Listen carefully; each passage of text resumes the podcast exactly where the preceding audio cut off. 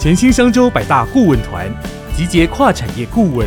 及时解答企业经营痛点，带您进化成最强关键人才。以下是来自商州百大顾问直播的精华内容。欢迎大家加入今天的百大顾问直播，所以一样来分享一下我们这一周的这个封面故事的摘要。刚好我们每周的封面故事都是刚好在周四出刊嘛，也跟那个百大百大顾问一样，都是周四的时候播出。这样这一周的封面故事，上周这一周封面故事就在讲 AI 隐形冠军在台湾。对，那是什么样的内容呢？大家知道黄仁勋？应该是昨天还前天又到台湾了嘛，在红海的那个科技日上，呃，有现身这样子。我算一下，黄仁勋今年好像来了三次哦，所以大大家应该都有注意到，那他应该是今年整个科技圈最火热的一一号人物。那呃，其实呢，其实哎，从 AI 的大脑。到为什么黄仁勋就是一一直要频繁的来拜访台湾？因为其实不止 AI 的大脑跟台湾有关系，其实 AI 整个网络里面的这个神经网络呢，其实也都跟台湾的供应链非常非常的有关系。怎么说呢？这是一个四百 G 的竞争。我先跟大家讲一下大脑跟神经网络是什么意思，因为大家都知道，像一台一台的伺服器是 AI 的大脑，当然最核心的大脑还是像 NVIDIA 里面的晶片，但是其实像伺服器里面光达呃。红海这些台湾主流的代工厂，大概全世界有九成的这个 AI 的大脑，就是 AI 的伺服器呢，都是由台湾代工的。但是这个大脑要跑起来，除了晶片不可或缺之外，中间那个传输的网络其实也非常非常非常的重要。因为假设说没有这个高速网络的传输的话，其实那个大脑就会待机在那边，它没有东西可以传。那这个四百 G、四百 G、四百 G 到底是一个多快的速度？你可以把它想象，如果类比起来的话，就是一秒钟呢。只要一秒钟就可以传一部四 K 的电影，这是个非常快的速度，大概是我们现在家用网络大概四千倍。那呃，这边我们整理了一个图表，其实四百 G 的速度将成为就是未来的一个呃整个 AI 产业最主流的一个趋势。那整个高速交换器的产值呢会增加四成，总产值上看一点五兆。那里面的这个。内容我就不细讲，那我们下面也整理了一个一个图表，就是说未来这个四百 G 的交换器的占比呢，其实是会越来越越来越重，所以其实大家现在都在竞争这个四百 G 的呃高速传输的交换器，然后里面所相关的供应链，那其实呢都在台湾。我们不只是代工这些伺服器，那交换器背后的这个高速传输背后，从包含晶片制造、晶片的设计、封装载板到铜箔基板、PCB 连接器等等等，全部都是台湾的这个战场。所以呢，其实 AI 这一题真的是未来台湾一个非常非常重要的机会。那呃。这一波全球兴起的高速传输传输需求，其实更重新点燃了这个所谓的台湾制造。因为呃，我们采访我们走访了非常多的这个网通厂，他们都告诉我们说，其实现在这些大厂都要求说，你从伺服器到里面的高速传输器到晶片制造，一定都要在台湾制作，因为其实它真的太机密了，就是它不不希望你外流到不管是中国去制造也好，其实也是我们也算是在美中战争下的一个台湾制造的一个受惠者。其实网通厂大家知道，其实过去呃，在一五年之前呢，我们其实是被中国打趴在地上的，就是。大家看一下，我们列出了五大网通厂智邦、中磊、合勤、启基跟智毅的股价表现。在二零一五年之前呢，到二零五年之后，他们的这个股价跟 EPS 都有大幅的成长。其实关键就是这一波的这个 AI 的转型，因为在一五年之前呢，其实中国有大量的网通厂都复制了台湾的这个成功的路径，算是有点山寨啦，然后用低价的方式去抢市。可是到呃一五年之后呢，我们开始抓到这个 AI 云端运算的这个需求呢，其实很多的网通厂都非常。积台湾的网通厂都非常积极的在在转型，那他们的 EPS 大家应该都有注意到，就是呃，如果你有在投资股票的话，或者你有在关注网通主权的话，应该都有注意到他们这几年的表现真的是非常非常的惊人。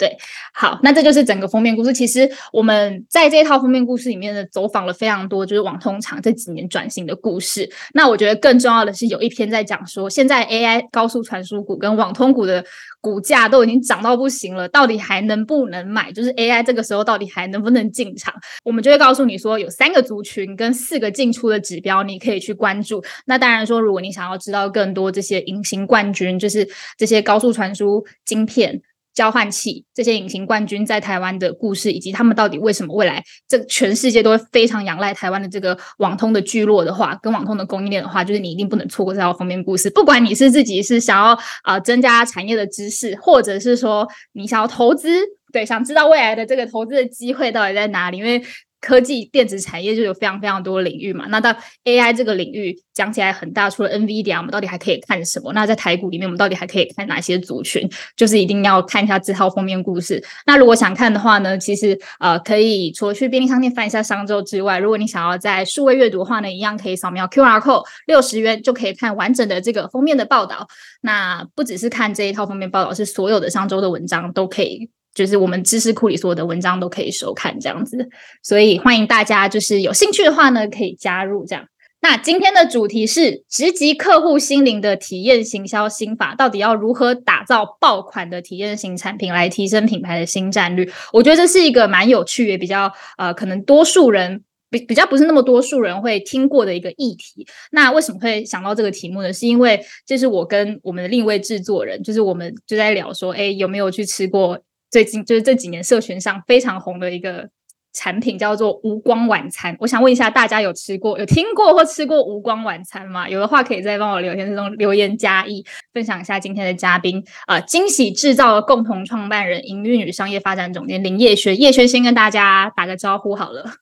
哎，大家好，我是叶轩，来自惊喜制造。是好，欢迎叶轩今天的分享。那叶轩呢？他其实就是打造这个无光晚餐、明日俱乐部，然后微醺大饭店、落落日转运站幕后很重要的一个推手。那无光晚餐呢？它这几年其实有大概将近四万人入场体验，然后也吸引了三十多家的主流媒体的报道。那沉浸式剧场呢？落日转运站，他刚跟我分享，十一个月内呢，吸引了三点六万的人次入场体验跟观看。对我觉得他们这个团队推出的这种。产品其实都很难一概而论，它到底是一个什么样子的产品或服务。无光晚餐它是一个餐厅吗？我觉得也不是，就也不能用也不能用餐厅去形容它，或者是呃维勋大饭店，它是一个剧场嘛？可是它又跟一般我们坐在呃不管是坐在可能国父纪念馆的那个戏，还是还是呃呃我们的这个戏剧厅里面看剧的那个感觉又完全的不一样，就它很难定义是一个什么样子的一个产品或服务，可是它都会产生一些让你觉得。哎，你心里好像就是有一个你从来没有过的体验，或者是感触的一个，我觉得很酷的一个产品。那其实我们就统称它叫体验式的设计，体验式的产品。那叶轩跟我说，其实这样子的一个概念，不只是用在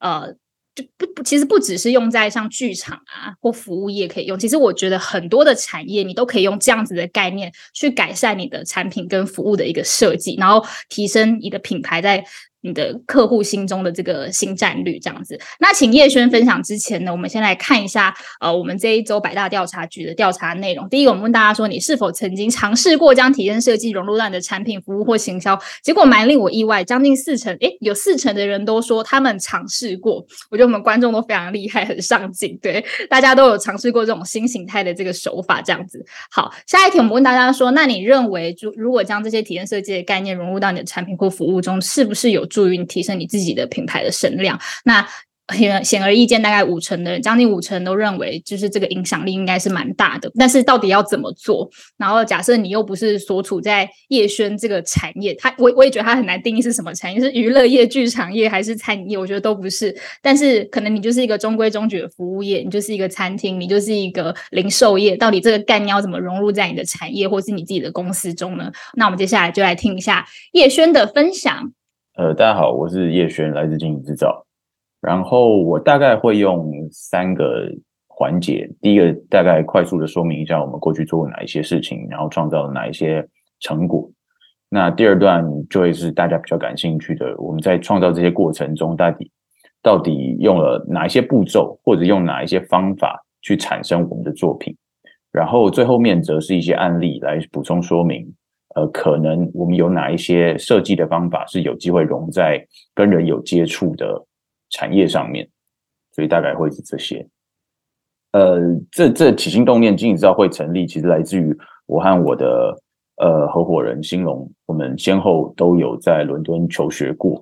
那其实我们有一个很大的 learning，是过去我们可能从七八岁一直到二十几岁都在台北念书长大，是没有体验过的感受，就是。呃那时候服完兵役去伦敦念书，那蛮多的时候看到的是一些休闲生活上面非常丰富的一面。那当然我去的那个时间刚好又更热闹一点，一二年的时候是伦敦奥运，那一三年的时候是女王的登基六十周年，所以。整个城市在整个年度里面都发生了大大小小有国家级的奥运会等级的呃大型表演活动，或者是回到企业在呃努力的竞争所有观光客的眼球，或者竞争他们的消费。那回到了在更街头一点点，就会一些艺术家做一些比较呃比较接地气的创作。所以从大到小就有非常多非常多的活动。去参与，那那时候我身在那个环境里面，就感受到了这句话，就是一座伟大的城市要像一场宾主尽欢的派对。所以，呃，可以想象，就是作为主人，当然就是创作的人，或者是所谓的品牌主，或者是城市的，呃，例如说城市观光行销的这个角度。但当然有一个，呃，另外的角度就是来客。所以，这其实这个概念就可以回到我们在体验设计上的应用。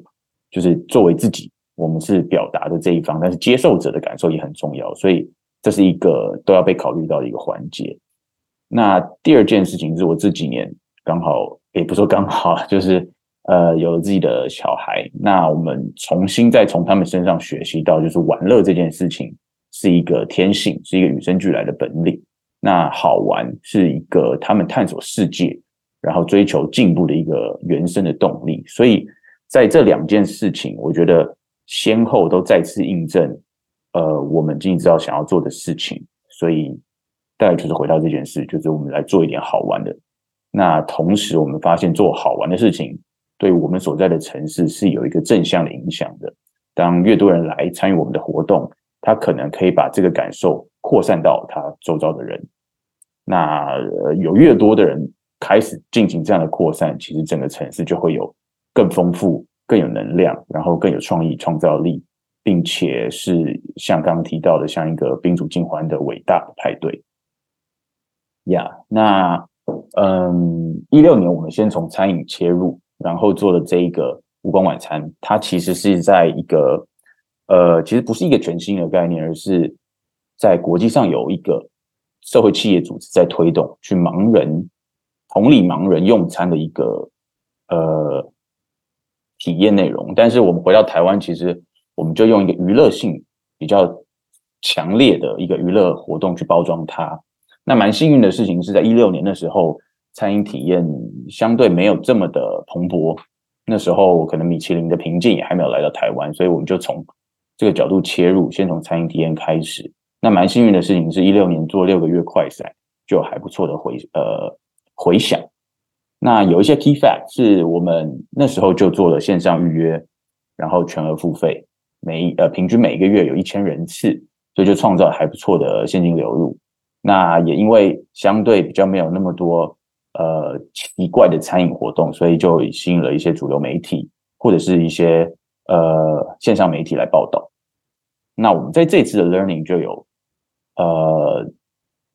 那时候为什么会选择从餐饮体验切入，其实也是从我们自己周周遭同才观察，到底同学们或是朋友们他们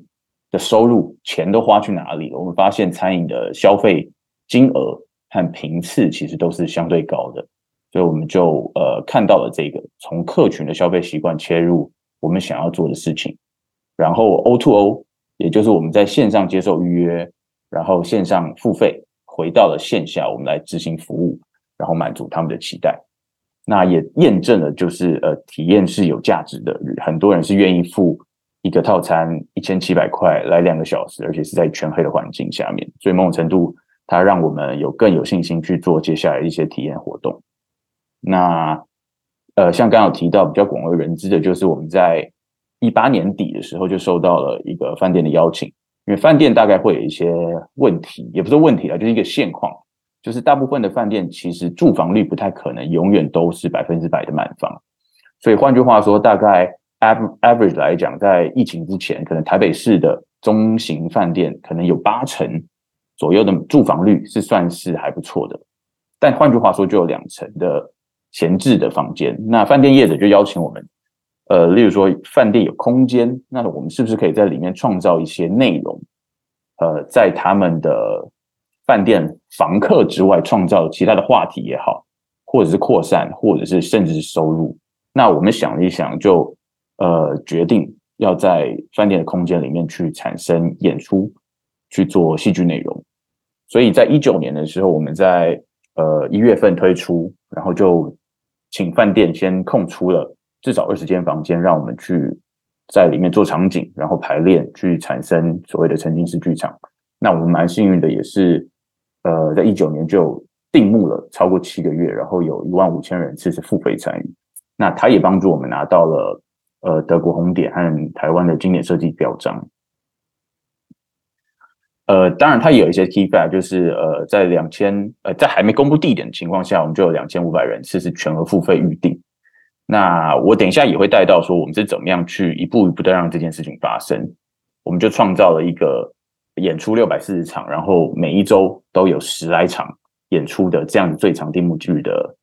呃记录。那当然，这个在后续也一直被我们自己打破和突破。对，所以呃，我们就验证了一些东西，预售募资在体验内容上面是可行的。然后我们也看到我们合作的这些呃剧场演员，他们是非常非常有能量。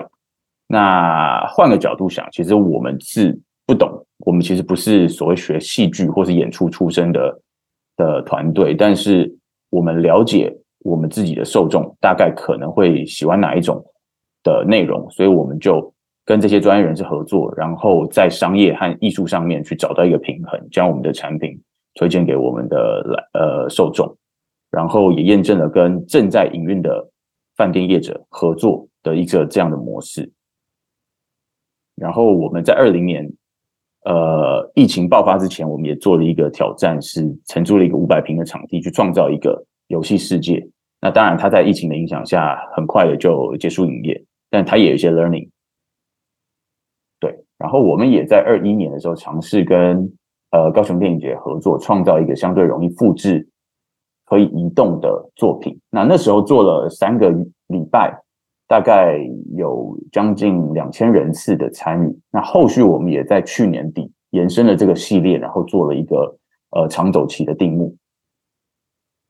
也就是呃落日转运站，从去年的十一月到上个礼拜十月十五，二三年十月十五，呃结束，总共是十一个月的走期，然后超过三万六千人次的参与。Yeah，那它其实算是一个我们呃。团队上面对于要出国或者是将我们的作品带到海外的一个前哨验证的站点。呃，举例来说，呃，过去我们的作品都是在台北市。那如果我们想要把作品带到海外，其实某种程度我们要具备可以将我们作品落地在其他陌生市场的能力，包含了制作面的，或者是。呃，行销、销售与市场对接面的，所以这个十一个月 run 完之后，我们大概验证了这些东西，然后确保我们团队是有能力以及建立信心的。回来 review 一下，到底为什么我们会做线下体验？其实一个是我们过去的经验，在求学的过程中，我们看到了一个城市有非常丰富的内容，其实它对于一个生活在这个城市里面的人的影响是非常重大的，包含我和我的。合伙人都是这样子的感受，所以也激发了我们回到我们自己的家乡来做这些创作。那第二个是我们看到的是未来趋势，就是在呃美国的信用卡公司，他们其实对于消费的类别是相对敏感的，所以过去很多的信用卡，他们可能将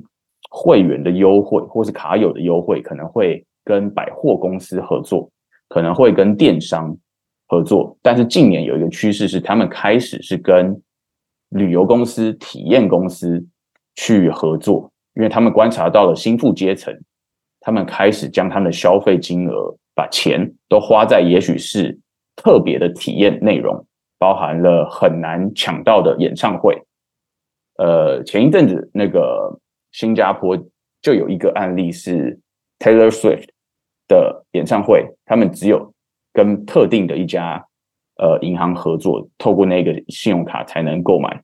那那家信用卡在短短的时间内，他们的信用卡申办率就直线往上，就是因为特别的演唱会。那其次，呃，是线上流量的获取成本越来越贵，其实线下体验反而搞不好，比起线上的广告投放会更有竞争力。所以在这样子的综合考量下面，我们发现其实线下体验还是一个蛮好的，呃，一个发展的方向或产业。那回到究竟什么是体验设计？其实大概围绕在这两件事情。体验的话，就是回就我的立场来讲，就是回到跟人有关，特别是你的受众，他应该在各个接触点不不仅只局局限在线下，而是只要在线上、线下，或者是中间的 hybrid，或是他一直在上上下下、线上线下转换。他只要有跟你接触到，其实某种程度他应该都是有机会被设计，而且他的反应是你都需要去考虑的。所以围绕在这些人，你要做的一切，大概就是你要去花心思去设计的东西。所以体验设计其实很简单，一个就是围绕在人上面，第二是为了这些人，你应该要用心的做哪一些事情。所以，呃，以我们自己把体验设计作为。一个产品，然后销售 to C 销售的话，它其实大概会有非常非常多的领域要去涉猎或涵盖。当然，我们不会是说每一个都变成专家，但是可能广泛的去了解哪一些东西可以帮助到你，去影响这些人，或是把你的流程、把你的服务提升到另外一个层级，可能就会可以去多了解各种跟人有关的学术或者是一些经验。举例来说，呃，我们自己。在餐饮体验里面，我们加了一些戏剧元素，让大家可以更投入在所谓的黑暗环境中也好，或者是让我们期待，也许是一对 couple 他们来到我们的黑暗中用餐，那戏剧元素是不是可以帮助他们开启对话，或是让他们这个两个小时的用餐体验更加的提升？那这些都是我们可以考虑到的。那在这个情况下面，其实嗯，设计一些小仪式，或是透过我们的。离场的制作物，让他们在用餐体验完之后还可以继续回味，或者是在某一些环节上面可以让他们回想到他们过去的一些重要的呃共同回忆，可能都是这些地方可以花呃花心思的地方。那经理知道大致平常在开发专案的时候会有的几个大的呃步骤。论述收敛、体验开发和呃执行优化，大概是制作面向的。那预售募资其实是一个我们呃过去用过变现的一个方式。你你意思是说这四个步骤，然后周围围绕的关键字就是是你们呃，比如说好，我在论述收敛这个阶段，你会思考的几个面向，从认知科学到心理学到社会学。然后体验开发，你会从灯光、空间、产品、输出物、调酒这些面向开始思考，你要做哪一个部分？这样子。对对，好。那反正待会就是叶轩，你会应该会分享几个你觉得你值比较值得分享的关键字嘛？好，没问题。嗯，以一维轩大饭店一九八零为例，我们其实一开始跟饭店业者在讨论的时候，就是呃有空间，然后有。呃，我们就来找饭店业者跟我们之间有没有哪一些共同有兴趣、感兴趣的元素。后来发现哦，我们彼此都喜欢喝一点调酒，在下班的时候，所以我们就决定，那我们是把调酒这个元素放到空间里面来，或者放到整个专案的呃概念做一个重要的元素。但酒这件事情到底好不好，在宣传上面可能有好有坏，但是大部分。如果到了报纸上或者媒体上面，其实酒通常会带有负面的感受，例如说酒后呃失不理性或者酒驾，这些都是相对负面的情况。但是那酒到底有没有好好的地方，我们就开始去找这件事情。所以大部分变成负面的影响，它是已经到了 drunk 醉酒醉或者是烂醉，但是在清醒和和酒醉之间，其实有一个很微妙的状态，是叫做微醺，就是 tipsy。那它在心理学、在生理学上面，其实都会都会有一些正面的影响。例如说，让你的身体更放松，让你的心理状态是，也许是拿掉了社会上的包袱，可能你更有勇气，可能你呃更容易去开启自己跟别人开始对话，所以他其实是有一些蛮好的一个状态改变。同时，例如说回到了历史上面、文学上面，像李白，可能大家对他的印象就是他是爱喝酒的人，但是同时他又可以在喝酒的状态下去创作一些隽永的诗词。那有一些画家也是这样子，所以我们就发现，其实酒不一定全都是不好的，只是大部分被社会上看到的可能是一个过量的状态，但是它在中间其实有一个还不错的叫做微醺，所以我们就定名微醺和饭店结合，叫微醺大饭店，然后把微醺这个状态放到我们的呃很一开始的论述收敛里面去发展出一个 slogan，叫做微醺让你更清醒。所以在论述收敛的时候，其实大概就要把我们想发展的概念。然后它会影响到接下来内容的发展，或者行销切角和受众沟通各方面的发展。所以微醺大饭店一句话，微醺让你更清醒。我们就是回到刚刚说的这些文文献上面呀，喝酒没有不好，只是过量不好。那在过量之前有一个还不错的状态，那也许喝一点酒会让你变得更清醒的意思是你更有勇气。更没有受到世俗的眼光，这些包袱拿掉的话，那到底这个是不是才是真正的你？所以就回到论述收敛。那当然，这个时候我们就会开始去，嗯，开始去想象它的商业结构，它可能是定价多少，可能是呃要多少个人一天，然后一个月多少人才有机会让这件事情在商业上是可行的。所以。论述收敛其实只是一环，但是某某种程度，这时候就要开始建立起它的商业架构、它的商业模式。那前期都完成了之后，就会进到体验开发。刚有了骨干，有了行销文案上面的呃核心论述之后，然后商业上也可行，我们就进到体验开发。这时候就已经会知道说，你大概有多少预算可以做多少事情。那既然要设计戏剧。所以，我们大概跟戏剧有关的，特别是它又是一个沉浸式剧场，人跟角色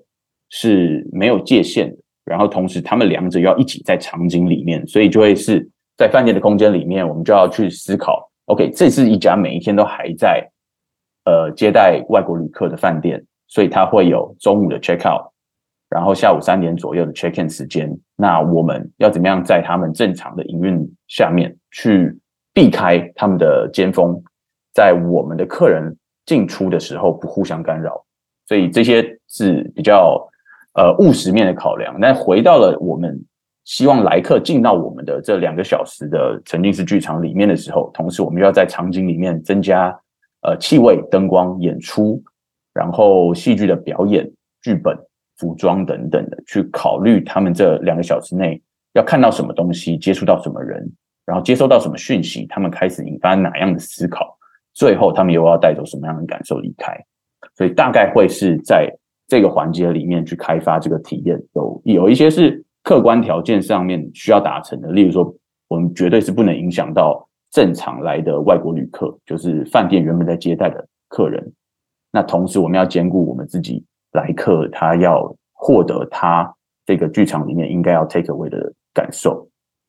然后再来就是，既然我们是一个长走期的。而不是三五天就结束的，所以我们就会有营运管理的问题，然后呃，行销上面怎么样让呃合理的让大部分的人都知道有这件事情，然后从行销切角或是一些 trigger 激发他们购票前来我们这边体验。对，那呃，像论述收敛、体验开发、执行的话，大概就是我们在案子上面会有的一些进程。那随着你的活动周期越长，当然它的管理。或者营运的能力就相对重要，但是开开案的时候，就大概是前面两个会比较多，呃，需要考虑的。然后预售募资的话，就是我们把它当做是一个手段，去在体验者还没进来之前，然后就想办法让很多人知道这件事情，然后可以进来我们的活动里面参与。文化观察，其实我觉得它会是。我们在收敛论述的时候，要找到一些哪一些对于目前所在的环境可能会有共鸣的。举例来说，我们是要去销售的，我们是 to C 销售的一个活动。如果只是我们自己抒发自己自我满足的，它是比较偏艺术创作。但是如果他要 to C 销售，某种程度你是要观察到有没有哪一些是相对普适性的一些价值是大家会认同。所以回到这件事情上面，我们就不能做太 niche 的 topic，就不能做太小众的主题，而是可能十个里面有七到八个人是对这个感兴趣，而且愿意付钱参与的这些议题。那呃，刚刚讲到第二个是体验维护，其实就是回到我们的体验，大部分是人和呃体验者和演员是非常 close 的。那它会有一些界限的拿捏，或者是呃，它其实跟我们原本设计的想象是不一样的时候，我们就要去依照现场每一天的回馈去进行调整。所以就像是执行优化里面。体验者，假设我们本来期待他在这边会感动、会落泪，但发现其实反馈是不好的，那也许是我们就要回到文本上面或者表演形式上面去调整。如果我们在哪一个环节是希望他要笑的，他希望他要放下包袱的，但是其实如果没有发生的话，那我们就要进行维护和调整和优化。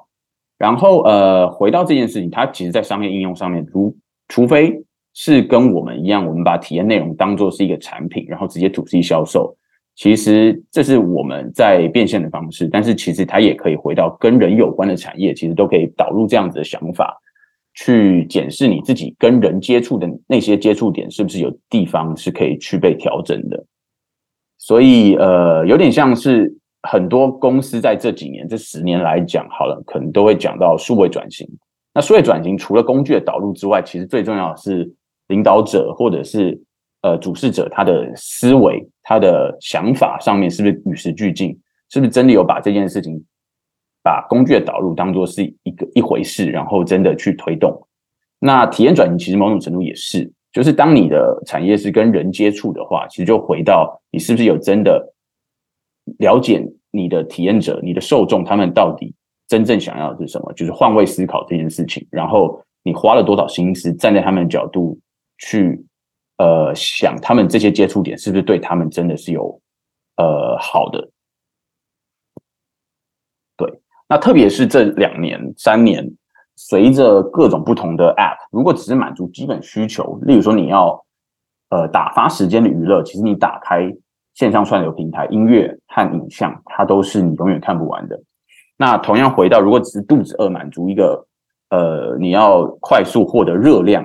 的这件事情，其实你打开 App 也是一个小时之内，大部分的东西你都可以点到，而且它其实也不是太贵，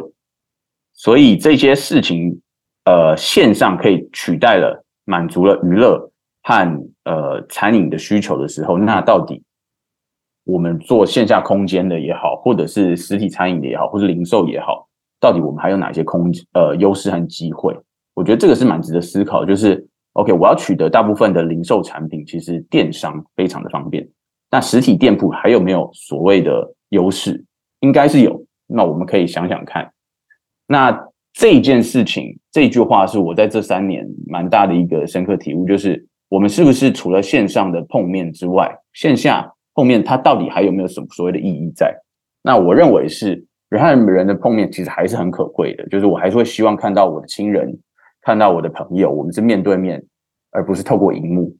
那它相对应的这个场景就是无可取代的，所以我们会约在餐厅吃饭，我们会约在某一个呃，也许是音乐剧的地方，呃，一起体验，产生共同的经验和回忆。我看观众提问有提到，就是要怎么样去了解你的受众，其实这个是我们做过的一件事情。像刚刚讲到的维轩大饭店。我们其实也在想，那时候在定价上面，一个九十分钟的沉浸式剧场到底应该要怎么样定价？所以我们就把这件一些我们想了解的问题，我们就写了一个问卷去丢给我们的受众，包含了你的月付价格，直接让他们告诉你。然后在里面需要喝到三杯调酒，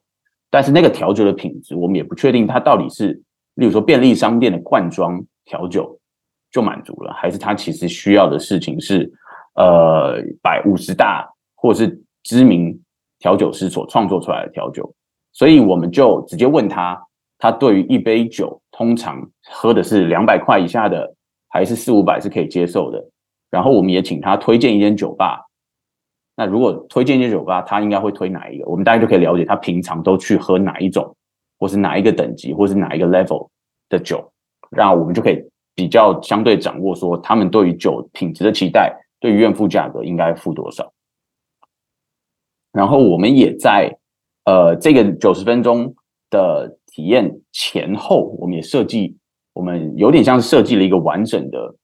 呃四个小时的旅程。他可以在来之前，我们就寄了 email 给他说，如果你提早到，你可以在附近找到哪一些还不错的餐饮，可以先吃饱喝喝足，再来我们的体验内容。那同时，我们也跟我们合作的酒商品牌和周遭的酒吧合作。他看完了体验，其实有时候会想要跟朋友或是在体验中认识的新朋友讨论剧情，或者是因为刚刚在体验中喝了两三杯酒，他想要再继续喝一杯，那他可以带着我们这个呃秘密小卡去找到了合作的店家，然后点了一杯 secret menu，他可以再延续刚刚的氛围。所以其实呃，如果我们只把我们专注在我们。跟他接触这两个小时之内，可能他他的这个过程中，其实也是我们可以多花点心思去设计的。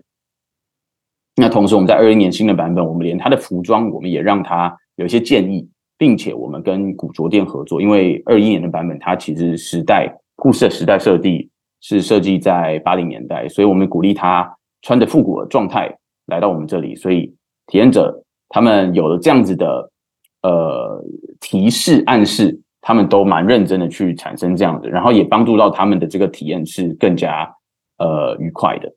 然后在线上，我们也透过跟串流平台的合作，我们上架我们自己创作的音乐，以及八零年代我们想要他先进到那个氛围的话，他可以先听哪一些经典的歌曲。那有一些国外的案例，我觉得可以让大家花点时间去搜寻看看，像英国的 Ginger Line。它就是一个沉浸式剧场，然后相对规模不大，但是它都是非常强烈在的一个表演内容。然后比较大一点的，像 Secret Cinema，嗯，大家可以花一点时间去感受一下，然后去找找看你们有没有看到一些影片或是一些国外的呃体验者分享的内容。然后最后，呃，回到零售的话，我觉得这个案例是蛮经典的，就是韩国的 Gentle Monster，它最近在台湾应该有店铺。但是很多年轻人他们到了首尔，他们可能必逛的一家店，可能就是 Gentle Monster。它的产品其实是墨镜。那它最有名的就是它的店铺其实都非常非常的大，同时它也会不定期的去更换店铺里面的陈设，有点像是把店铺的装饰装潢变成是一个吸引人前来打卡，甚至是朝圣的一个空间场域。那同时也传递他们可能每一期在推新品的时候的一些概念的呃传递，所以回到了这件事情，如果是体验转型的话，作为线下店铺，我们要怎么做？那我整理了一个像是有点像公式，就是线下像呃我有空间，那我是不是可以在里面做相对夸张的视觉，去传达我的理念，传达我的。呃，创造我的话题，然后用这些优势去带来人流，同时去创造你的价值。像别人如果卖墨镜，它是一个小小的柜位，但是你的墨镜店是可以停留的更久，甚至可以帮你在很多不同的个人的社群上面去扩散的画面的时候，那是不是它就可以建立一个无可量化的里程碑？所以换句话说，就是利用线下的优势去创造流量，增加来客。然后创造价值，它是不是可以反映在你产品的呃单价上面？那同时，你是不是透过这样子的创作去产生艺术性或累积你的品牌资产？呀，所以呃，回到这件事情，就是其实跟人有关的产业，我觉得还是回到好不好玩。第一个是创作者，也就是品牌方，你自己是不是很 enjoy 在这件事情上面？然后同时反映在你的来客、你的受众，是不是也感受到这个好玩的点？那也许它就可以变成更常跟你互动，然后更常的去购买你的产品，然后大家都是开心的。好，谢谢。好的，谢谢叶轩的分享。总之，我觉得回归到重点，其实一切都是跟这件事情，其实就是跟人有关。那呃，其实我觉得万本归宗啊，任何产业都要回归到对人的理解，对客户的理解，一定是要理解够透彻。然后你才有办法把这件事情给做好。好，那我们现在开始来回答观众的一个提问。你们会在乎就是怎么让客户持续来关注你们的产品，然后让他愿意一买再买吗？比如说他体验过一次无光晚餐，他会持续的在呃，他会再次消费，或者是说他看过这个剧，他还想要再看，他会想二刷、三三刷。你会关注这个怎么讲？讲直白一点就是复购率。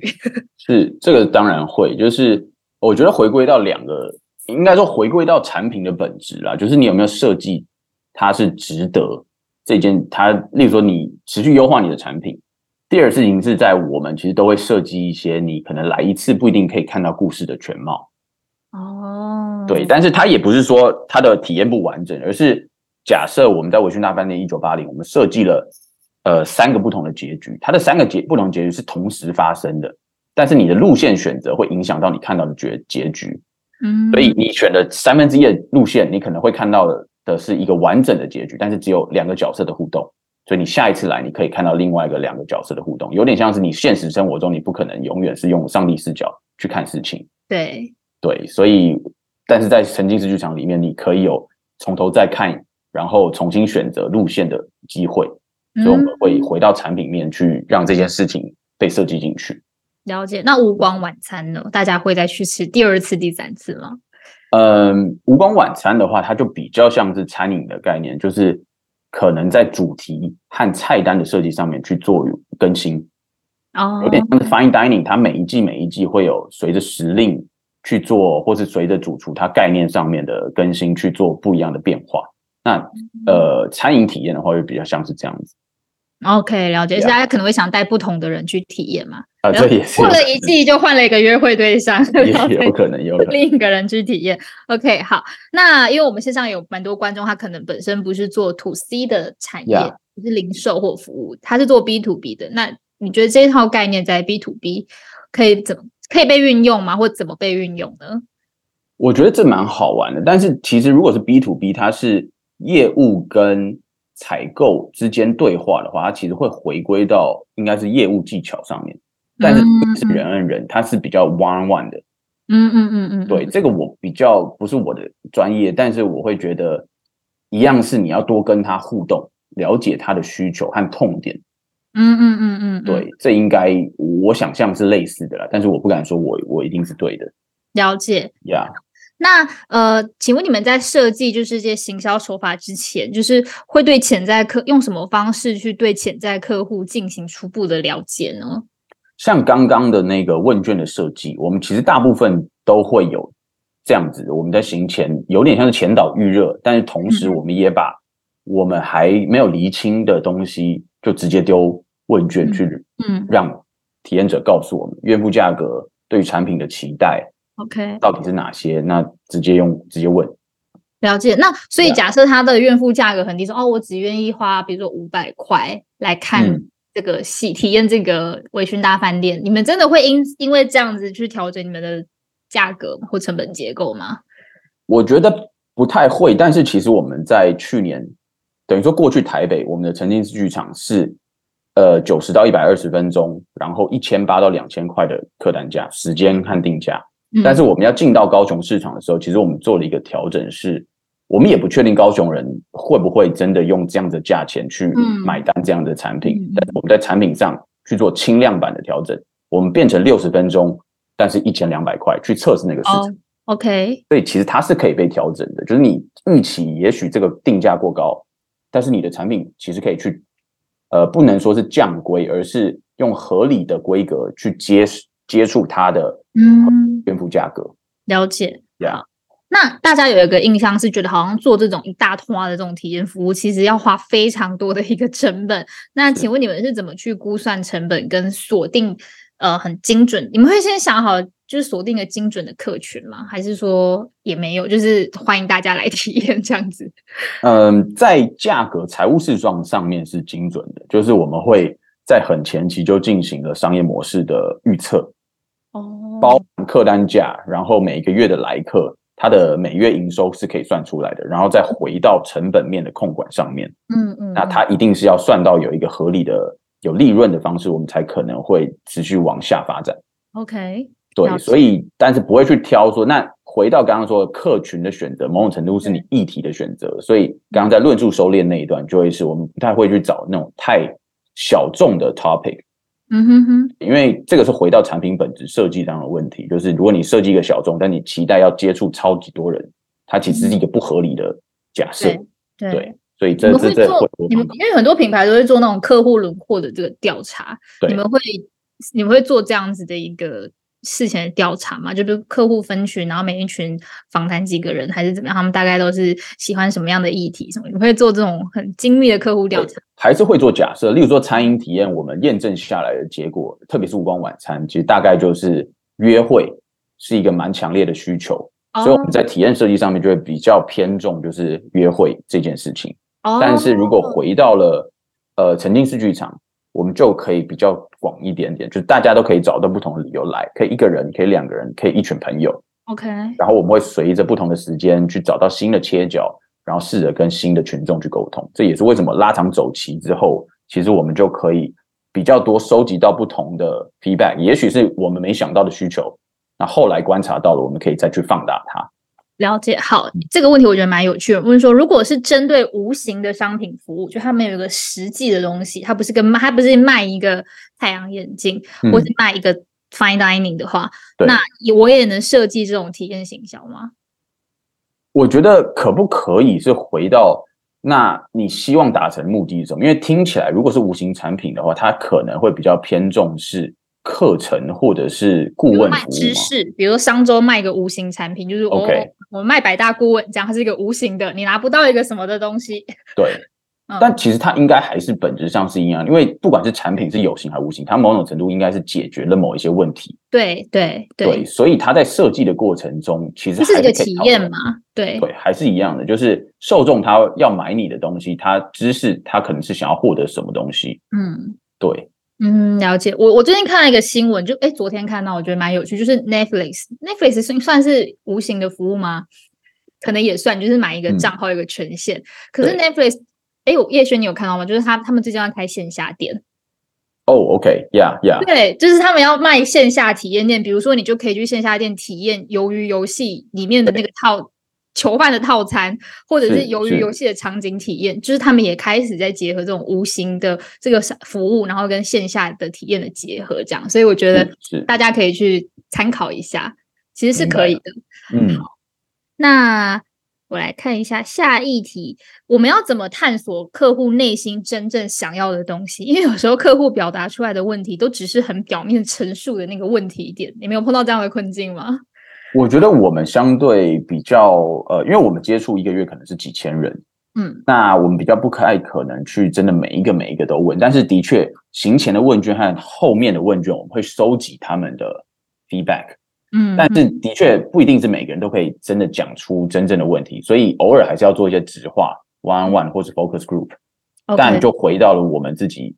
能不能问出我们真的想要知道的讯息。嗯嗯嗯，所以广一点点就是量化的问卷形式的，可能收敛出是不是大家对于某一个议题或是哪一个环节有同样的想法，那那个可能是就是有点像数据下面看到的结果。嗯那有时候还是不能解答你们心中的疑问，那就真的可以做直话访呃直化的访谈。对，那这个可能就跟访谈技巧也很关系，也也很有关系啊。就你问的方式，你给的选项，可能都会影响客户表达出来的这个内容。所以这个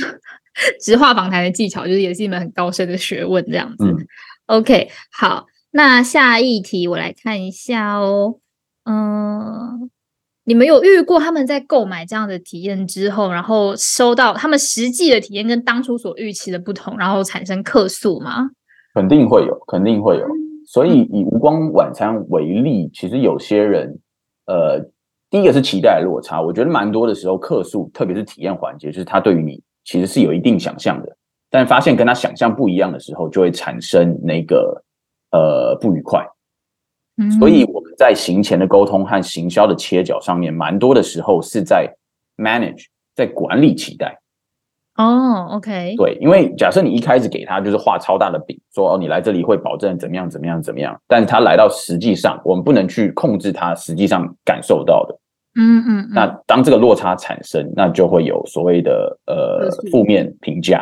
对对对，所以在讯息的沟通上面，的确在前期是要被管控的，嗯，这个讯息传递和期待的建立是一致，大部分都能接受。了解所。以我们会观察那个退费率在一定的比率以内，其实我们大概会认为它是合理的，因为我们不太可能满足所有人对呀。，OK，所以假但是假设那个数字表现不太好，你们就要去开始去想，哎，那我们要怎么重新做客户的期待管理？这样子讯息它其实是动态的。我们大概每每两周的会议都会去观察，然后去哦刚刚讲到的那个会后，呃不呃体验后的问卷，嗯，看那些负评来自于哪里，可能这是有关系的。哦，了解。比如说微醺大饭店，它结束之后说，我又没有，我我根本没有体验到微醺啊，你是给我一杯酒，他可能就会客诉这样。有可能，有可能。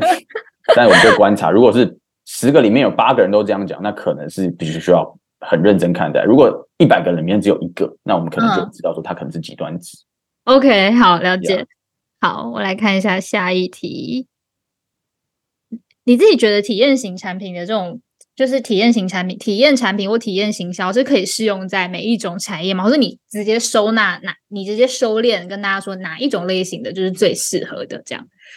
老实讲，我觉得它是因人而异，嗯就有点像是这很很蛮蛮蛮客观，因为做体验设计某种程度跟数位转型一样，你要导工具，你要换思维，其实都是成本。嗯，对，那你的商业的规模能不能 afford 这个额外产出的时间、钱？这个是我觉得是从客观条件上面去检视。举举例来说，你说数位转型，但是如果你只是一家巷口的小本经营的小餐馆，嗯它可能你导入工具是不是真的能够节省时间？然后这个节省的时间看你付出钱是不是合理的？对，换句话说，体验设计也是一样。嗯，对零售，不管你是服务业，你花了很多的时间精力去创造了一个特别的需求，但是我觉得我很多朋友问我，我都会问他两件事，就你导，你真的花了很多时间去做一个崭新的体验，它可不可以帮助你的来客增加，